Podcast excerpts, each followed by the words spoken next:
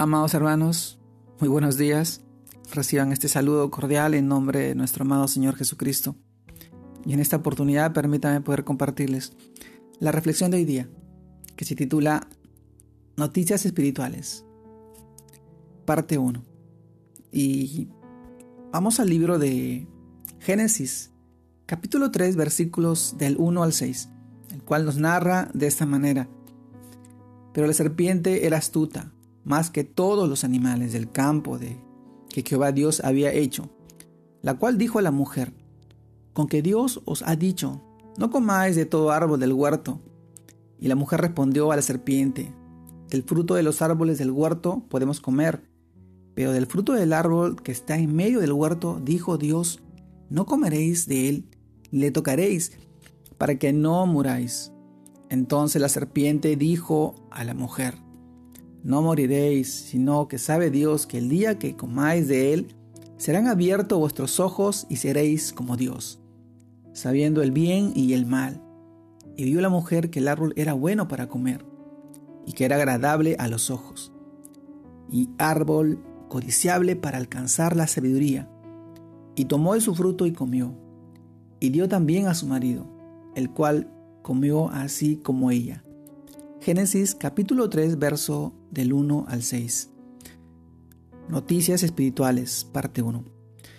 Amados hermanos, en el libro de 1 Juan, capítulo 2, verso 16, la palabra de Dios nos revela la naturaleza del engaño de Satanás, Adán y Eva, cuando dice, porque todo lo que hay en el mundo, los deseos de la carne, los deseos de los ojos y la vanagloria de la vida, no proviene del Padre, sino del mundo y por lo tanto nos muestra que cuando dice que el árbol era bueno para comer, es equiparable a los deseos de la carne, pues el diablo los llevó a pensar en sí mismos, a buscar la satisfacción propia, hasta llevarlos a un intenso deseo por el placer físico.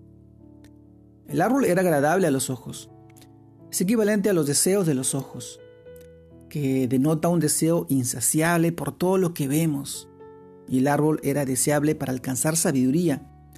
Es equivalente a la vanagloria de la vida, al orgullo de nuestros logros y posesiones.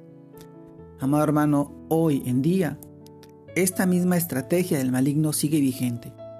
Cada día nos quiere llevar a dudar de la palabra de Dios, pues con que Dios os ha dicho es una afirmación que intenta hacer que Eva desconfíe de lo que Dios les había dicho. Génesis capítulo 2, versos 16 y 17. Ahí lo puedes encontrar, pero de la misma manera, en el presente, con la tergiversación de la palabra, el diablo quiere que dudemos de Dios y nos fijemos en nosotros mismos, en nuestros deseos carnales, en nuestra autosatisfacción y hagamos todo dirigidos por el orgullo y por la vanagloria, para que fijemos nuestros para que fijemos nosotros mismos lo que es bueno o lo malo y terminemos siendo nuestros propios, nuestros propios Dios.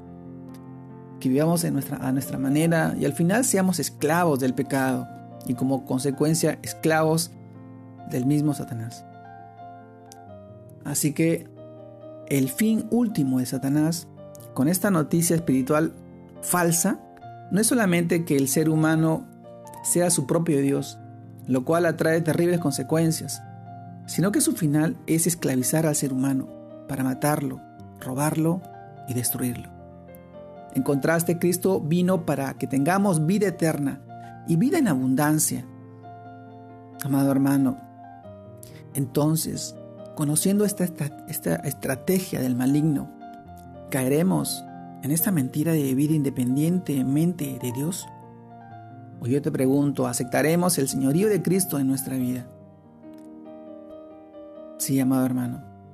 Estas son las primeras noticias espirituales que nosotros tenemos que aprender como conocimiento verdadero que está presente en el Génesis, en el comienzo de la vida, cuando el diablo engaña a su creación para poder apoderarse de nuestras vidas de nuestras almas, de todo el futuro, de la simiente, de la creación, pero, pero por eso nuestro amado Padre Celestial envió a nuestro Señor Jesucristo a morir por nuestros pecados, a restaurar esa relación que había sido rota a través de la maldad y el engaño y la mentira del Dios de este siglo.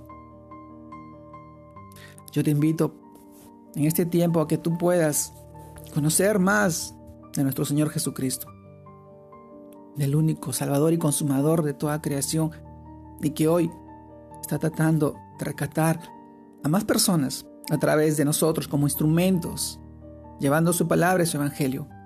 No dejemos que más vidas se sigan perdiendo a raíz del engaño y la mentira del pecado. Hoy te animo a ti, hermano, que me escuchas, a que puedas buscar de Él, que puedas bendecir llevar su palabra a tu familia, a tus hijos, a tus seres queridos, a todo lugar.